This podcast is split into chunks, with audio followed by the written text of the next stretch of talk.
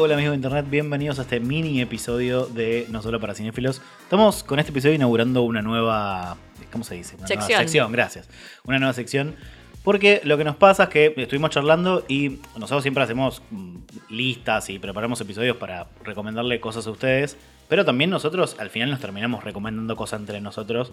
eh, porque ustedes saben que los episodios de listas o episodios temáticos eh, solo ponemos el tema y cada uno trae lo que quiere sin decirle al otro lo que va a traer. Es medio sorpresa. Y en esa sorpresa nos sorprendemos a nosotros mismos, a veces trayendo eh, cosas que los otros no vieron. Surprise, bitch. Surprise. Eh, así que nada, nos guardamos todas esas opiniones eh, para, en vez de hablarla entre nosotros, las vamos a estar hablando acá. O sea, en definitiva, lo que van a escuchar en este episodio es un segundo punto de vista sobre una recomendación que ya hicimos en otro episodio. Y va a empezar Franco.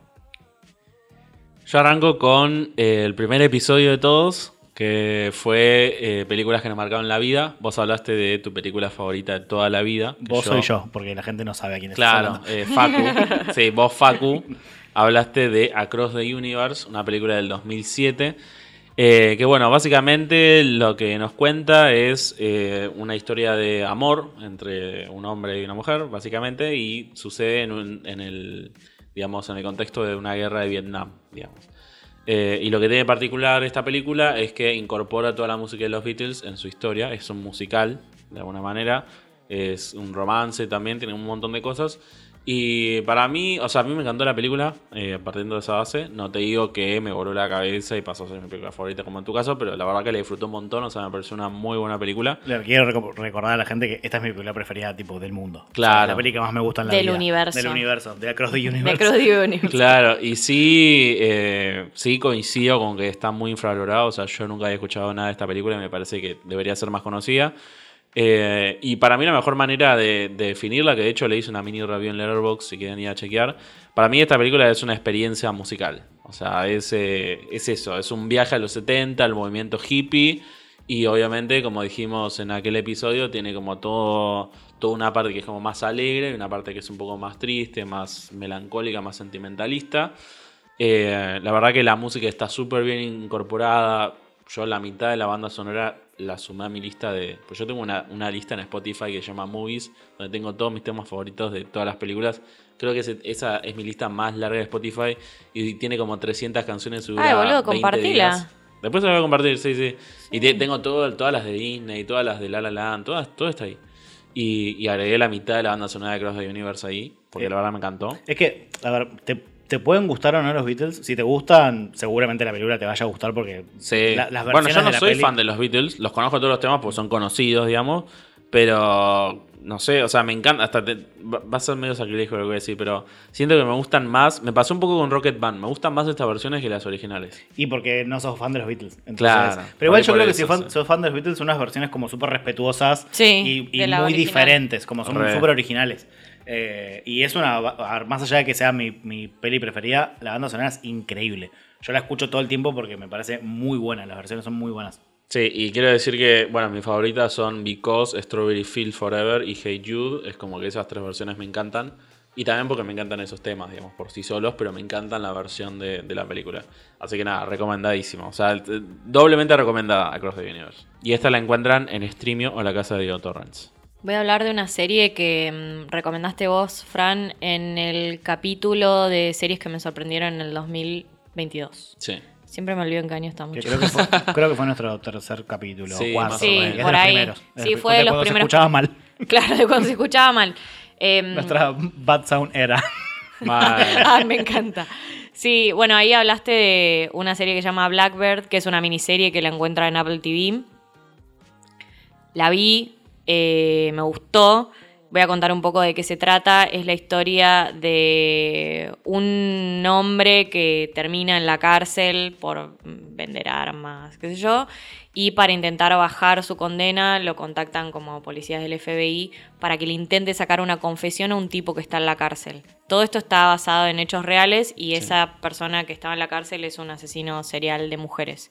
Entonces, la miniserie está dividida entre eh, el personaje de Taron Egerton, que es el actor, tratando de sacarle la confesión a este tipo, que es un personaje como súper especial, y yo busqué eh, al- al- a la persona, digamos, Sí. al cual interpreta el, el- el asesino es igual, Es igual, muy igual, es sí. muy bien, o sea, las actuaciones están increíbles. La actuación de Paul Walter Hauser es increíble. es increíble, sí, él hace del, del asesino. Se llevó todos los semis y con Sí, razón. y con verdad es razón. una locura lo que hace. Y también lo que te muestra es un poco eh, la investigación policial que están haciendo, porque digo, como que el- lo que encontraron para poder meterlo en cana al tipo es todo como medio circunstancial. Por eso Sí. le tienen que sacar la confesión. Exacto. Y, mm, Y el entonces- paradero de los cuerpos. Claro, entonces están, necesitan saber dónde están los cuerpos, te cuenta un poco como la historia de inicio de, de este asesino y también la historia de los policías de forma paralela tratando de investigar a ver si encuentran algo. Es como que todo está puesto para poder dejarlo en cana a este tipo para, toda, para el resto de su vida. Claro. Eh, nada, la serie, primero que es una miniserie que ya me entusiasman las miniseries porque me gusta que empiece y termine. Después es un true crime, me recontra entusiasma el género también. Las actuaciones están súper bien. eh, y como que se nota que, bueno, está pasando un poco con Apple TV, como que son todos productos de buena calidad, ¿viste? Claro. No, no tiene un catálogo súper extenso, pero lo que tiene está re bien. Sí. Entonces, nada, la, la serie la verdad que me gustó. De hecho, algo que me pasa mucho cuando veo True Crime, que voy googleando mientras la, la estoy mirando. Claro. Entonces, yo ya sabía que iba... Digo, no hay ninguna novedad, digo, eh, Sí. eh, la serie un poco esperás cómo va a terminar, pero lo interesante es ver como todo ese proceso que va haciendo, eh, digamos, el, el personaje principal para tratar de convencer al otro de que, de que le diga dónde están los cuerpos. Y al mismo tiempo, como él es, digo, no es que es un tipo malo, no sé cómo decirlo, digo, es un criminal, pero... Es un boludo que agarraron. Es otro nivel de maldad. Es otro nivel de maldad, el otro es un siniestro. Claro, ¿entendés? es como otro nivel de. Otro nivel. Entonces cual. el tipo se encuentra con cosas que dice este, el, el asesino que al tipo le revuelve en el estómago y el tipo tiene que seguir indagando para Sí. entender todo lo que pasó. Bueno, es tremenda la, la cantidad de tensión que genera Ah, la sí. serie con solo conversaciones. Sí. Eso es lo que más me, me impactó, Sí, digamos. sí. Lo bien escrita y actuada que está la serie. Y O sea, también otra, si les gustó Mindhunter Sí. y están enojados con que la cancelaron, me parece que esta es una buena opción Sí, para sí, ver. sí. Es, muy- es un muy buen double feature esa Sí, serie. total. Yo mi tarea la hice viendo After Young, que la recomendó Nahir, en el episodio bonus track de series que nos sorprendieron en el 2022. No en el principal, sino en el bonus track, porque ese- esa temática tiene dos episodios. Sí. Eh, me encantó, me encantó. De hecho, la vi después de haber hecho mi top del 2022, si no lo hubiese puesto. Eh, para ¿En contar, qué, ¿En qué puesto la habéis puesto? no lo pensé tanto. Ah, No me presiones. A mí me interesa si haces la tarea, la haces bien. Lo cagaba pedo. Rehacer. Rehacer a marzo. Para contar un poco de qué va la película, es en un futuro muy muy cercano donde existen eh, humanoides que son inteligencias artificiales o robots eh, y está centrada en una familia que compra un robot cuando adopta una hija que es asiática. Entonces le compran como una especie de hermano mayor que la Sí. va a guiar, digamos, a integrarse porque ellos, ellos- ella es afroamericana y él es, es blanco Sí. y tiene una hija asiática. Entonces este hermano como que la va a, a guiar en, en su cultura, básicamente. Em, el aspecto del robot es un pibe de como 20 años. Sí. Y ellos al final lo terminan considerando como un hijo, porque digo, es un robot como súper remil inteligente y tiene sentimientos. Y la cosa es que el robot se rompe y como ellos lo compraron en- de segunda mano, no tienen la garantía. Y literalmente es toda la película... ¿Cómo se llama el actor principal? Se me fue el nombre. Colin Farrell. Colin Colin Farrell. Farrell, que es el protagonista, está toda la película tratando de arreglar a su hijo. Eh, Sí, yo ahí, de nuevo, tengo sentimientos encontrados porque para mí no es el hijo ni nunca lo consideran un hijo. Es como parte de la atención de la película. Igual esto está libre a, a interpretación de cada uno y me parece que está bueno que cada uno vea la película y, y la interprete como quiera, pero me parece que la película va, va ahí. Él nunca termina de ser un hijo y cuando se encuentran con, La situación. con la situación, digamos, y con todos los recuerdos que tiene Yang y todo eso, ahí se dan cuenta que fue como un como una parte activa de esa familia, ¿me ¿entendés? No fue simplemente una inteligencia artificial. Pero eso para mí lo descubren después de que Yang, entre comillas, muere. Eh, sí, yo creo que lo considero como un hijo porque ya vi la peli. Quizás al principio sí te das cuenta que es más como un asistente de ellos. Sí, Eh, el niñero es. Sí, claro, es como el, si fuera la niñera es, es Niles. Claro. Eh, pero nada, como que eh, después ellos en la película se dan cuenta que es, un- es una figura de la familia, Sí, es alguien sí, importante, sí. no es un robot y ya. Eh, y eso trata la peli, es como un, un drama como súper chiquito, muy intimista, es como súper filosófico. Re filosófico, eh, sí. Re lento, eh, para mí lento para bien, eh, como muy contemplativo, muy poético. A mí la verdad es que me gustó muchísimo. Incluso cuando la estaba viendo pensé que me hubiese gustado leerlo en una novela. Me hubiese Re. re, gustado leerlo en un libro. Re. De hecho, habría que chequear si no está, Está basado en un. Ah, estaba ok. ba- inspirado, basado en un relato muy cortito que después la- lo agrandaron para Claro, la peli. bueno, tiene sentido. Yo vi esta película y. A ver, no digo que no me gustó, aprecio ciertos aspectos.